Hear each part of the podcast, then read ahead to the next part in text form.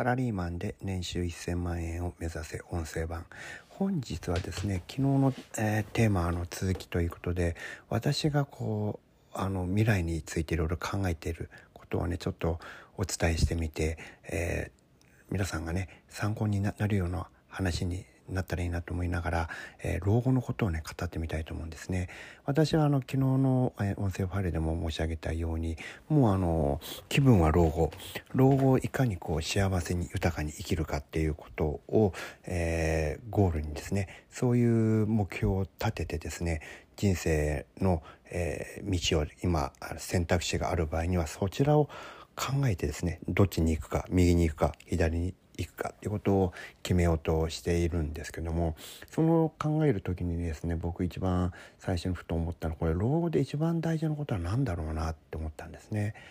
で大方の人はこれお金じゃないかっていうふうに考えるんですけどもいや待て待てとお金がいくらあっても幸せになれるのかとお金さえあれば幸せになれるのかなって考えたらいやそうじゃないじゃないかって気がしたんですね。でどういうケースかというとこれ体が不自由な場合ですね。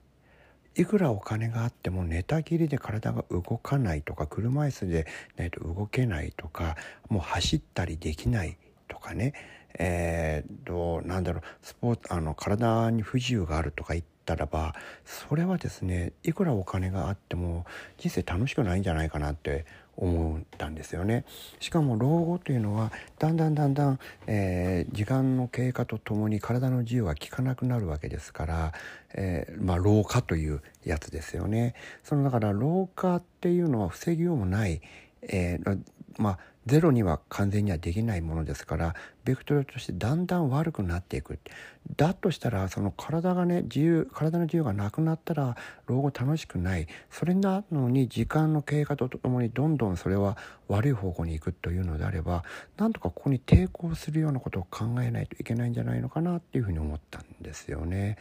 これがですね今僕があのよく体を動かしてるモチベーションになってるとか理由になってますよね。えー、今の時期はちょうどウォーキングとかをしたりとかあと畑とか田んぼで野良仕事僕あのうちは機械を持ってないので全部え草取りとか全部手作業なんですけどもああいったことをしたりとかあとワンコの散歩を1日2回行ったりですとかねそういったことをしてるのはその老後、えー、年を取ってからその体力が衰えて体の自由が効かなくなるってことを防止するこれを防ぐため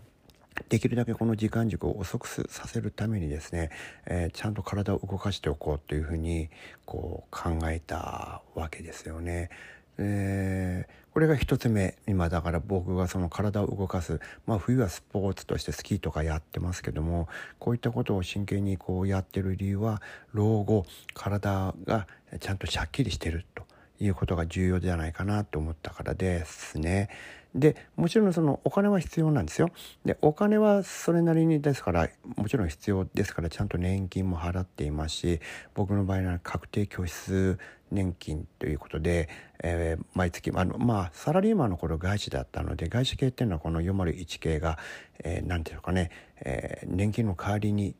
年金というかその退職金の代わりになってるところが多くてですね。私の勤めていた会社もそういう感じだったので初めはその会社主導でその退職金代わりに、えー、この包み立てをスタートしたんですね。で独立してからもこれをずっと続けて、まあ、何年間かちょっとできなかったというかそのチャンスがなかったのでできなかったんですけど、まあ、この56年7年ぐらいはそれをずっとやっていましてでそのそれに対する研究もしていたので、まあ、あのいわゆる老後に2000万問題っていうのは僕このこれに関しては確定拠出年金だけでどうにかクリアできそうなところまで来ましたね。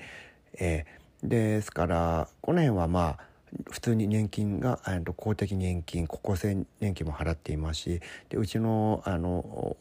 妻もねそれに加入していますから同じように年金払っていますから2人がもらえる年金と、えー、2人がこう受け取れる確定拠出の運用益も含めた分でですねなんとか老後はいけるだろうと。いうところまでは来ましたね。でもう一つねそれと同時に考えているのはこの老後で考えてるのはですね人間関係が狭くならないようにすることなんですね。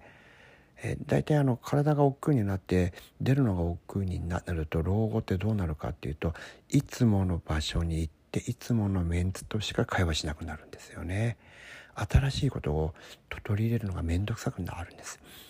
新しいことってリスクですしあの心の負荷になりますからそうするといつも同じ場所にいていつも同じ人に会ってそうやってどんどん人間関係が狭くなるそういったことが起こりがちなんですよね。で僕はこれはすごくもったいないことだなと思うのでできるだけ、えーたくさんの人と知り合う環境そしてそういう人たちと付き合う環境っていうのは今もねあの着々と整備しようと思ってますねできれば老後は毎月1回どっか自分の住んでる県とは違う県に遊びに行ってそこで人に会いに行くみたいなことをしたいなっていうふうに思っていますね。あの人間関係があの狭まって家族つまりあの妻とだけ、えー会話をすると他の人と全然会話してないっていう風になるとこれはですねちょっとあの煮詰まると思うんですよね人間関係。ですから常にこう新しい人がこう入れ替わり立ち替わり、えー、こう関係する接触するお付き合いするってそういうような設計図を作っていかないといけないかなっていうふうに今はあの思っています。でですからそのためのツールとしてこういうメールマガジンですかこういう音声ファイルでねいろんな人にこう情報発信をしてるっていうのはその中でごく何人かの人とプライベートでつながれたらこれはこれで素敵だなっていうふうに考えているからですねでそれはもちろん100人も200人もいらないわけですよ。ほんの何人かその傾きが変わるようなねぐらいの人数の方とお付き合いができれば十分なわけでそれはねあのそんなに難しくないんじゃないかなと思いますね。今この音声ファイルあのあの音声配信ですとかメールマガジン全部無料でやっているのもそういった人たちと出会うためのツールだと。でそれはお金を稼ぐことよりも実はこう意味がある。老後の私にとって意味があるっていうふうにねこういうふうに思えたからそういったことをしているわけですね。この2つというのは私にとってこう非常に大事ですね。であと最後もう一つこう言うとしたらですね、えーお金を使わずに楽しめるあんまりお金をかけずに楽しめる趣味っていうものを持った方がいいかなと思いますね。えー、やっぱりこの老後って定年して仕事しなくなるとすごく時間が余るんですよ。すごく余るんです。一日中、一日24時間も変わらずありますからね。とそうすると何するのと。その時にすることがなくてボケっと YouTube だけ見てるとか、えー、ワイドショーだけ見て一日が終わるなんていうのは僕ちょっと嫌なんですよね。何か生産的なこと意味のあるあることをしたいなと思ってねで僕僕はもちろん趣味は読書なので本はね年に200冊とか読んでるんで一日中本読んでるのもありなんですけどもこれだけじゃちょっともったいないなと思って、えー、今その楽器の練習をしたりしてるのはそれのためなんですね。楽器って1回買ってしまったらもうほとんどあのランニングコストかかりませんからこれ今からやっていくとね、えー、何年もしていくとだんだん上手くなるじゃないですか。でおまけにこれ体力関係ないですよね。スキーとかっていうのはやっぱ80歳になってできるかっていうとやっぱ体動かないと難しいじゃないですか。でも楽器はねそうじゃないんですよね。